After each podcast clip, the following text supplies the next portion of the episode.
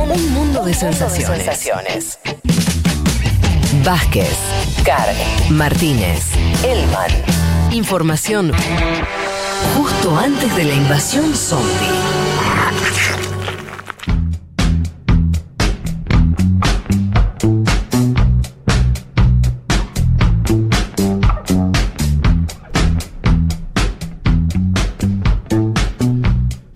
Bueno, muy bien, aquí estamos ya listos eh, para arrancar. Quiero meterme rápido en el panorama de esta semana que tenemos muchas novedades, noticias que me parece importante que fijan agenda, en algunos casos para mí de largo plazo. Arranquemos nomás por esta primera noticia de Estados Unidos. Hay dos noticias creo de Estados Unidos importantes esta semana. La primera tiene que ver con lo que dijo Anthony Blinken, el flamante secretario de Estado. El flamante secretario de Estado que dijo en su primera conferencia de prensa que no vamos a intentar promover la democracia a través de costosas intervenciones militares. ¿no? Esta idea de no vamos a pretender exportar eh, la democracia norteamericana ni intentar derrocar regímenes autoritarios utilizando la fuerza. Eso en general, si se dice. Si, si vos lo pretendés hacer, no lo decís. ¿Entendés a lo que voy? Sí. Me Eh, parece que si lo dice algo extraño hay. Bueno, a ver, ahí me- ¿qué es lo que me parece que está funcionando? Por un lado, obviamente, la sepa- le- diferenciarse de, de- de- de esa estigmatización que tiene Estados Unidos, diría bien ganada. Bien ganada. de- Completamente bien de en ganada. general, decir no me gusta este gobierno por razones muy No disímiles. es democrático. no es democrático, por lo tanto buscamos Claro. reemplazarlo y lo han hecho varias veces. Lo que también habría que decirle a él y a muchos otros es, tranquilo, porque igual nunca lograron la parte de la democracia. O sea, yo no conozco, de verdad lo digo, no conozco reemplazos de gobiernos eh, que no le gustaba a Estados Unidos y que después venía la democracia. Si quieres ahí tenés a Irak, difícil. Difícil decir que es una democracia eh, hecha y derecha. Bombardeo en Libia. Ni hablar de Libia, Afganistán, qué sé yo, los, los- los países que intervienen. Claro. Y, y- y cuando, y él aclara, o regímenes autoritarios utilizando la fuerza, también hay muchos otros ejemplos, eh, ya mucho más por ahí alejados en el tiempo, donde también ya lo que viene son dictaduras, etcétera. Bueno, pero no deja de ser un, qué sé yo, un intento de decirle al mundo no, no, están- Mm. no somos tan malos. Sí, y en, y en el medio, Fede, te complemento con esto, que es con el primer test que tiene con un señor así, que es Myanmar, ¿no? Después del golpe de Estado, donde Ajá. ahí se le pregunta a Estados Unidos o se está mirando a Estados Unidos a ver cómo reacciona. Claro. Y hay un cálculo geopolítico interesante ahí que es, eh, bueno, ¿qué va a hacer Estados Unidos con, con eh, el- el- la nueva junta militar?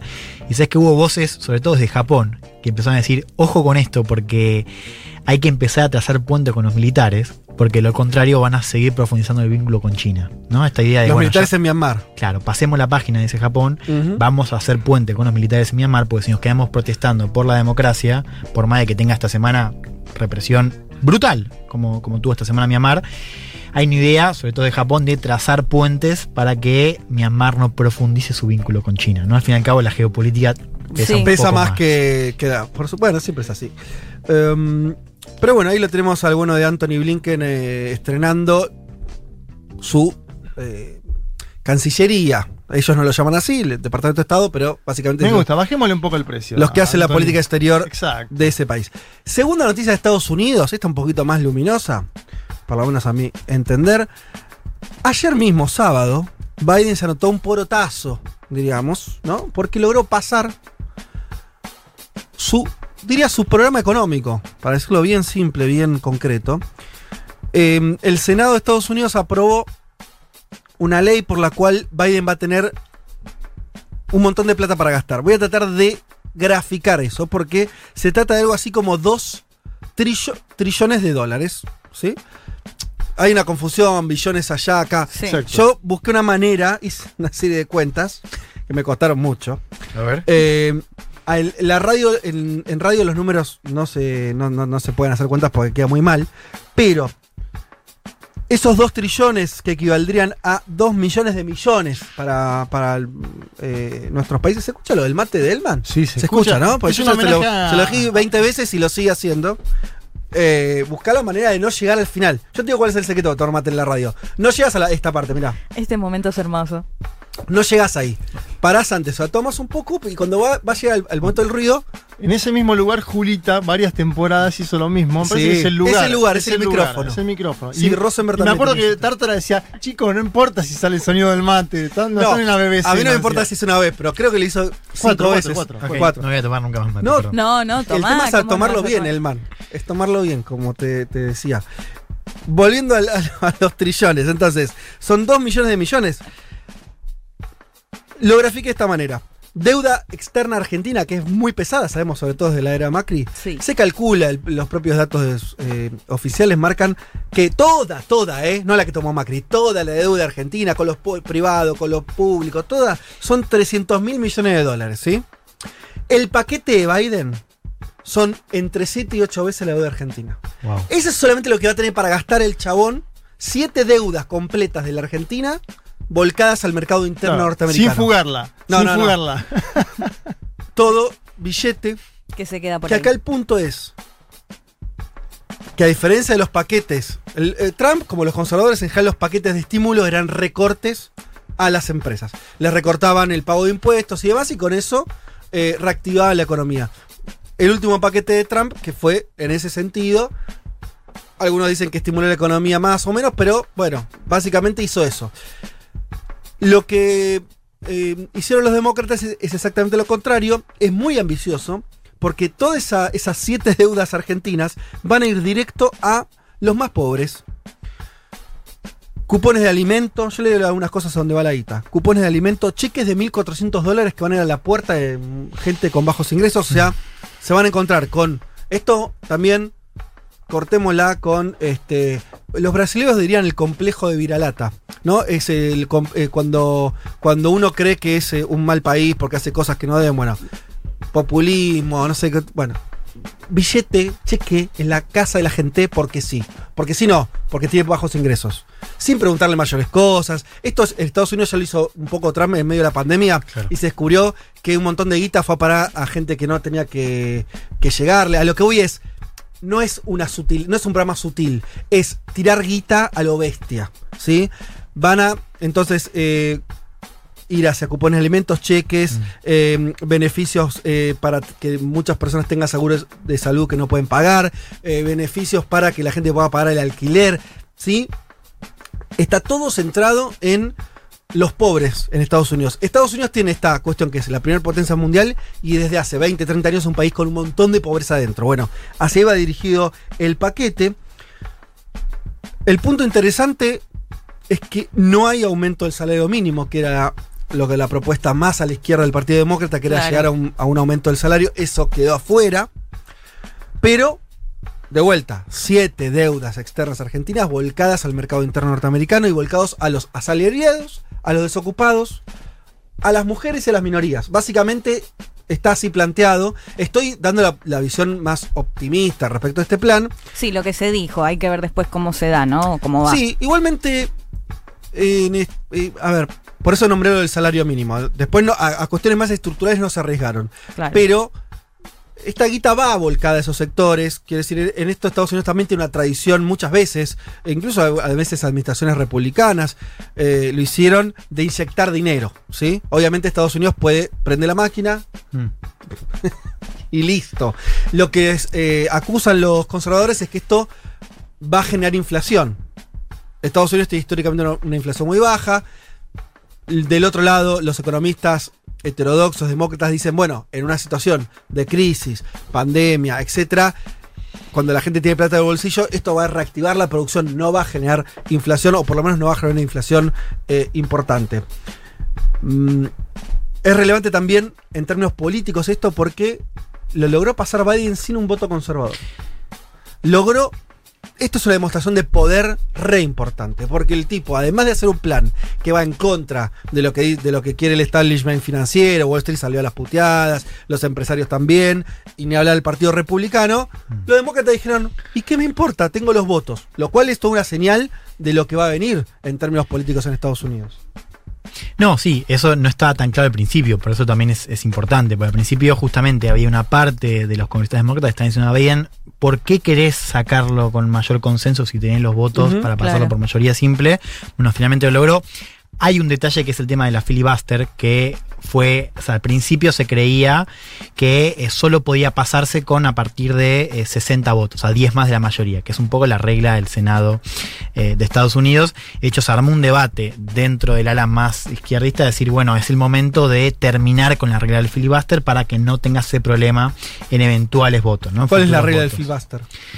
Que vos, o sea, es una técnica legislativa, ahora estoy haci- haciendo memoria, me, me pusiste... Perdón, bueno, es pero una es técnica sí. legislativa donde Para retrasar la vos aprobación. podés retrasar indefinidamente la, la- Siempre y cuando no tengas una mayoría holgada. que son la mayoría simple más 10. O sea, Sí. co- con esos 60 o 61 votos, vos lo que podés es ya pasar a votar. Con lo cual lo que se dice es que con esa regla vos necesitas no solamente la mayoría simple que, la- que los demócratas la tienen, sino 10 votos más. Pero acá no se utilizó. Acá no se utilizó porque hubo un voto previo que justamente Habilitó eso. que podía. No, o sea, pero para esta votación en general, Sí, no sí. para otras. Está bien, pero a lo que voy es, por eso, me parece que el dato político es, los demócratas decidieron no hacer un acuerdo eh, partidario, Claro. co- digo, eh, que... eh, eh, partisan, le dicen, ¿no? O sea, de, de bi- bi- claro. bipartidario, Claro. decidieron no transar con los republicanos, tenemos los votos suficientes que están, le dan justo, justo en realidad en el Senado, por Sí. un voto. 50-49. Por eso. Y listo, lo cual a mí me parece que es un dato interesante. Esto es lo que creo yo, Hmm. eh, pero cree, diría el ala izquierda demócrata también, que es, no es un momento para andar haciendo concesiones, es un momento para mostrar fortaleza. Claro. Entonces ese era el debate, ¿no? Hmm. Eligieron esta y eligieron pasar un paquete recontra eh, grueso en términos de recursos, muy enfocado en eh, un sesgo social, claramente, con el detalle, insisto, de que no se aumenta el salario mínimo, que sería una cuestión más estructural, pero la verdad que todas las medidas apuntan en un sentido de también de apoyo a su propia base política. Me parece incluso también esto en términos políticos, ¿no? Que el trampismo, ese trampismo social que decíamos, también de sectores este, dañados, de laburantes eh, eh, que- con problemas de empleo y demás, bueno, me parece que apunta también hacia eso. Veremos cómo les sale. Eh, recordemos, hay un dato interesante también de la actualidad social de Estados Unidos. Todavía hay 10 millones de desempleados más que en el mejor momento prepandémico. O sea, Estados Unidos en parte salió de la pandemia, salió de la crisis económica de la pandemia, viene creciendo, ahora está con, un plan de vacunación muy extenso y demás, está muy abierto Estados Unidos en, en su economía, pero tiene 10 millones de desempleados más todavía, o sea, tiene mucho para recuperar en términos de producción. Me parece que estos estímulos van en el sentido. Básicamente le pone gente, esto de keynesianismo puro, guita en el bolsillo a los que menos tienen, que lo van a gastar en productos que van a estimular después eh, la La producción. economía. Básicamente eso. Así que bueno, veremos cómo camina ese plan eh, de Biden, pero me parece que va a ser, lo señalaban todos, como el plan económico insignia, tal vez de todo su mandato, lo que acaba de pasar Biden por el Congreso. Vámonos a ver un poquito el tema COVID en el mundo, que hay este, varias novedades. La primera tiene que ver con que sigue habiendo por parte de la OMS, la Organización Mundial de la Salud, preocupación porque siguen creciendo los contagios.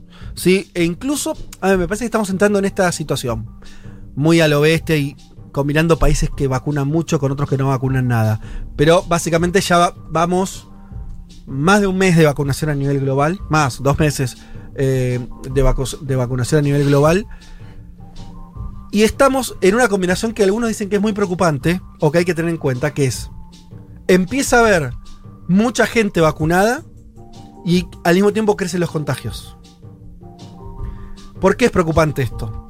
Porque al convivir estas dos situaciones, en algunos lugares, saquemos Israel, los lugares que ya vacunaron mucho, que son muy pocos, Estados Unidos mismo vacunó en forma plena, creo que con el 4% de la población. Alguna dosis creo la tiene ma- algo así como el 15% de la población. Todavía son cifras bajas en términos absolutos, aunque ya tiene un efecto en que Sí. y- bajaron las muertes, más no los contagios necesariamente. Mm.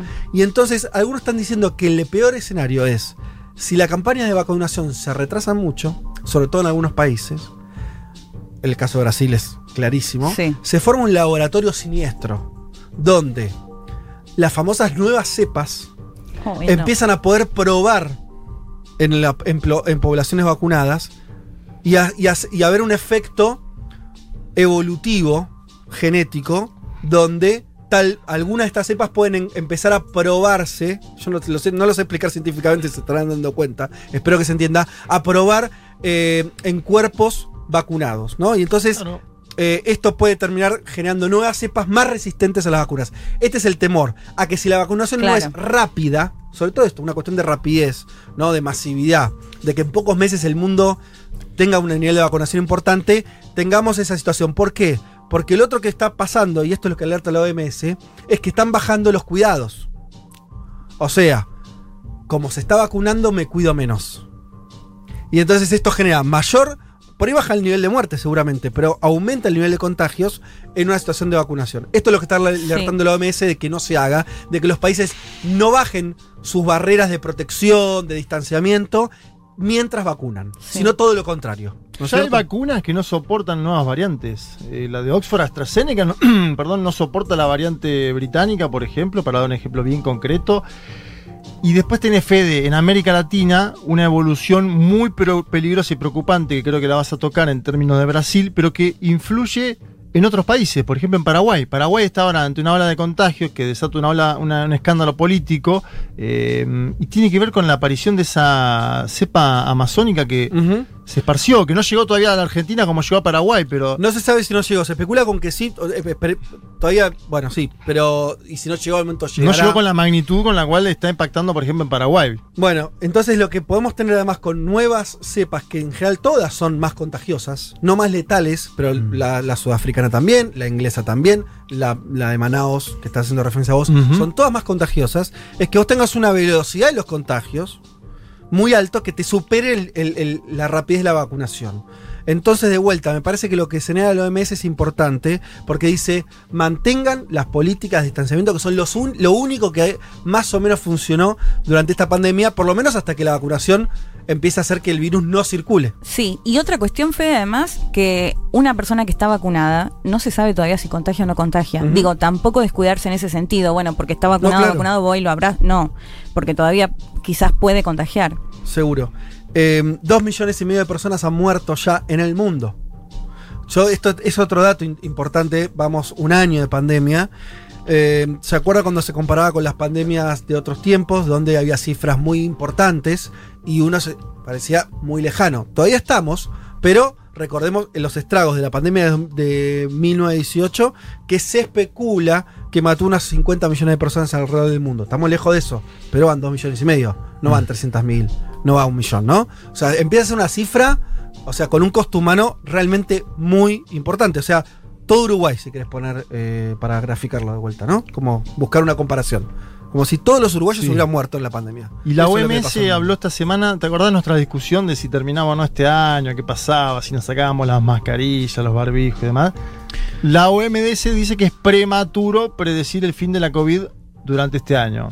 Es decir, está, está abriendo el paraguas a que siga, siga la molina hasta el 2022. Sobre todo por esto que también alerta la OMS, que es que va a regiones con muy pocas vacunas, el caso de África, el caso, el Exacto. caso de unos países incluso de América Latina, algunos países eh, que con poco acceso a las vacunas, eso puede prolongar también la circulación del virus.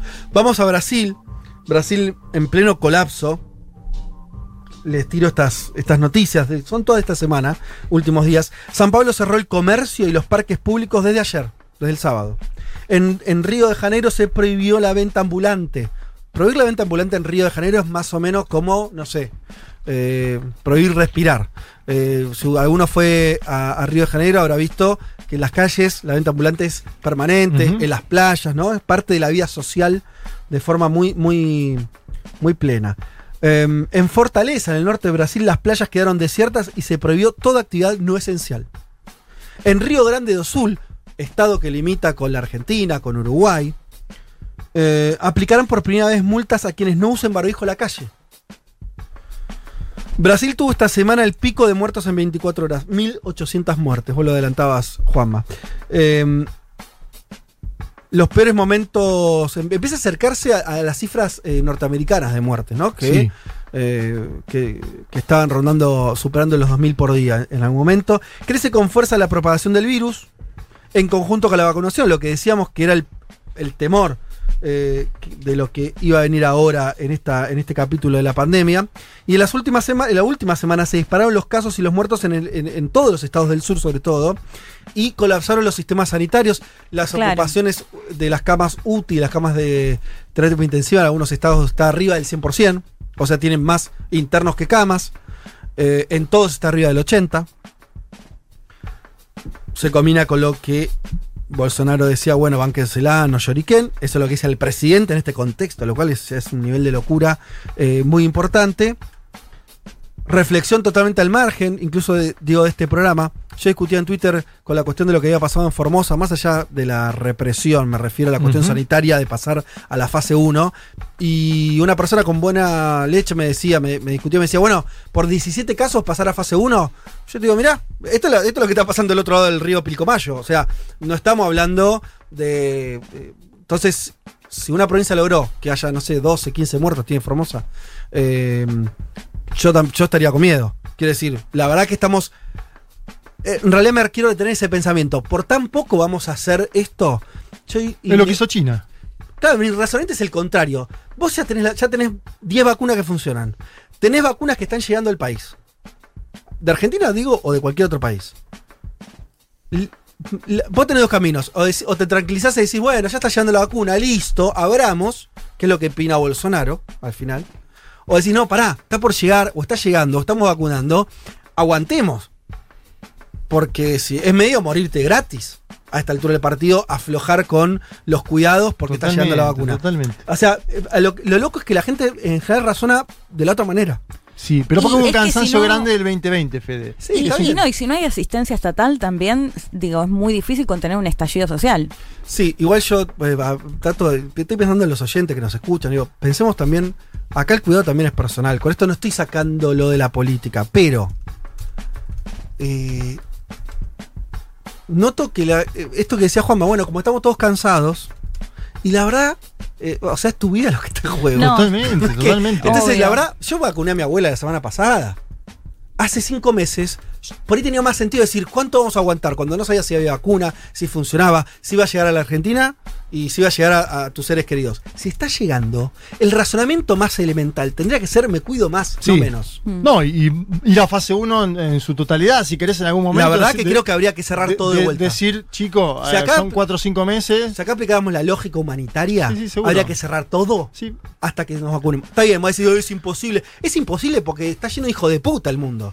Porque la verdad, porque si no, la única lógica es cerremos todo un rato, demos de comer a la gente como se pueda. Claro, y que pero eso, la insisto en esa parte, digo, una cuestión es la personal de decir, bueno, dale, aguanta un toque más, y otra es si no puedes trabajar y no tenés guita y el Estado no te asiste.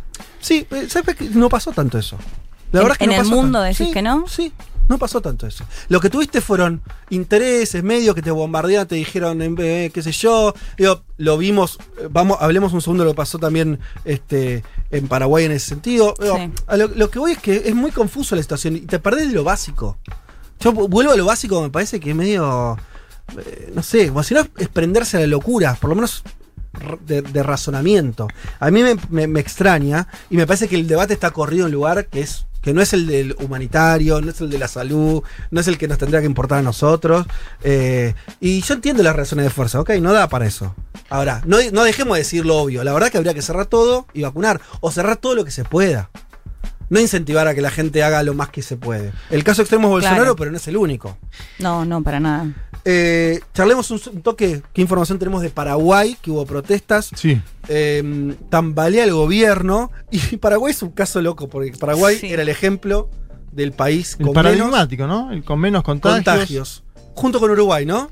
Sí, Eh, compartían esa. Que también tuvo unas semanas complicadas. el virus al final llegó. Eso es lo que pasa. El virus llega a todos lados y impacta de forma tremenda en todos lados. Lo, lo que sabemos de Paraguay es esto, lo que vos decís, una, una crisis política muy grande, pedidos de eh, Mario Abdo Benítez de que su gabinete le, bueno, le, le- le- le presente la posibilidad de salir y ya está haciendo cambios. Eh, esto es, el viernes pasado primero salió el ministro de Salud de Paraguay, ¿no? Eh, Julio Mazzoleni, en, en una situación que es además de aumento de contagios y de incapacidad de darle medicamentos a quienes están contagiados y en terapias intensivas. Por eso es una situación bastante dramática. Incluso gente que no sabe cómo va a pagar los costos médicos de sus familiares y demás, hospitalizados.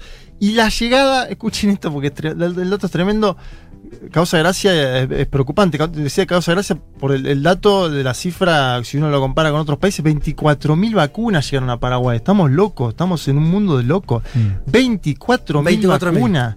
20, o sea, acá 24.000 vacunas se ponen en, en la provincia de Buenos Aires, creo que cada 5 horas más o menos, para hacer Sí. un ejercicio promedio. Y 4.000 de la Sputnik y 20.000 en esta eh, diplomacia de las mascarillas que está haciendo Chile, que envió 20.000 a Paraguay y 20.000 Porque a Ecuador. Chile, por suerte, es un país que, no digo que le sobren las vacunas, pero está pudiendo, claramente se despegó del resto de la ya región. vacunan más del, un poco más del 20%. Claro, una cifra está, están- todos los países están muy lejos de Chile, entonces si alguien tiene un poquito más de vacunas es Chile. ¿Y esas 20.000 son las que Chile recibió de China? o- Sí. Sí, fue- fueron, fueron de Chile, fue una asistencia. Hay que reconocer eso importante que, que está haciendo. Igual es una especie de tercerización insólita, ¿no? Estamos No, llegando a, y- a y lugares. es nada, en, en términos Exacto. estadísticos es poco. Ahora, Juan, ¿la salida del ministro de Salud se da después de la ola de protestas? O la- Antes. antes. Se da antes. Hay un- Se convoca sí. la ola de protestas el viernes por la tarde, con mucho énfasis en Twitter, que no es demasiado utilizado en Paraguay, pero con mucho énfasis en Twitter,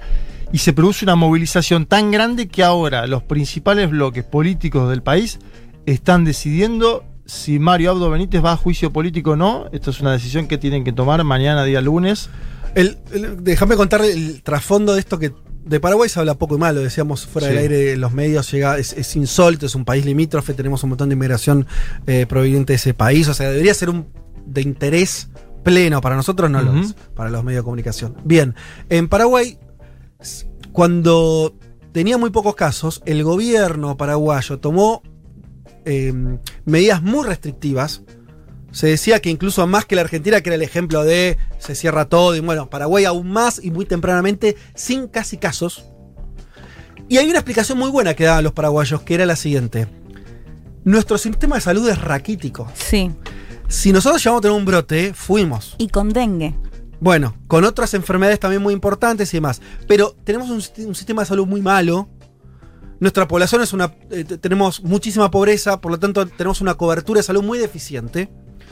Si llegamos a tener un brote, como estar habiendo en Europa en aquel momento eh, y demás, eh, los paraguayos la van a pasar muy mal. La que nos queda es cerrar para que el sistema no colapse. Durante muchos meses pasó eso. En junio, con muy, muy pocos casos, el presidente Mario Abdo Benítez empezó a abrir. De vuelta, presionado por los intereses que yo decía antes y demás. Bien, empezó a abrir y claro, eh, porque le decían esto, que para algunos tiene lógica, para mí no, que es, tenemos pocos casos, viejo, dale, vamos a laburar, volvamos a reactivar. Bueno, ok, abrieron. Lentamente, si vos ves los gráficos, septiembre, octubre empieza a levantar, a levantar, a levantar, hasta que en enero de este año explota. Producto también, eh, ahora en febrero, de la cepa de Manaus. Claro. ¿Sí? Brasil, sí. ¿Qué es lo que le pasó? Pasó lo que suponían los paraguayos que les iba a pasar. Su sistema sanitario es muy malo, muy chiquito. Tiene 200 camas UTI en todo el país. 200. Claro, colapsa, colapsa. Colapsa Colapsa. O sea, además no tiene. no- Imagínate, digo, durante. Ahora que se lo acusa al, al gobierno con razón. Durante ese año vos no aumentaste significativamente las camas, no mejoraste el sistema de salud. Y ahora faltan, y por eso fue la protesta en uno de los centros epidemiológicos, faltaban insumos básicos Mm. de todo tipo. Entonces, claro, la gente se empezó a desesperar y le cargan al gobierno esta situación de eh, que ahora se ha desmadrado y el sistema de salud colapsó. Esa era la pequeña historia respecto a, a Paraguay y como nos aportaba Juanma, estamos en las puertas de un juicio político y hay que ver si da los números o no. Estados, eh, Estados Unidos, Paraguay se cargó presidentes. Sí, de hecho se habla de lo del marzo, ¿no? Que marzo no es un mes más, sino sería medio como nuestro diciembre. Impresionante, hay, que ver eh, lo que hace Horacio Cartés. Horacio Cartés es el hombre fuerte de la política paraguaya. Él va a decir si ya están los votos o no para sacarlo. Horacio Cartés ahora está negociando poner ministros. Lo que sé es eso. En caso de que vea que no va más, eh, Mario Abdo Benítez puede jugar la carta del vice, ¿no? De Mario Abdo Benítez, que se llama Hugo Velázquez. Es decir, Claro. hagámosle el impeachment a Mario Abdo, liquidémoslo y que asuma Velázquez y poner eh, Mario A- eh, Horacio Cartés, digo, un candidato propio en el 2023. Me parece que ya Cartés está pensando en Ahora sigue siendo el mismo partido. ¿Cómo? Sigue siendo el mismo partido. Es el mismo bloque. partido con cuatro tendencias distintas. Claro. Es, un- es Bien. muy complicado el Partido Colorado para explicarlo. Son cuatro tendencias. Horacio Cartés es el hombre más poderoso del Partido Colorado y del Paraguay entero. Sí. Porque es un empresario importantísimo de tabacalera. Bueno, ¿se acuerdan cuando viajó Mauricio Macri eh, al inicio de la pandemia allá? Eso fue una muestra de poder de Cartés. Hacia Paraguay, hacia Macri y hacia Abdo Benítez. Bueno, muy bien. eh, hasta aquí el panorama de noticias. Ya venimos. Federico Vázquez, Juan Manuel Carr, Leticia Martínez y Juan Elman. Un mundo de sensaciones. De la invención de la rueda a las stories de Instagram.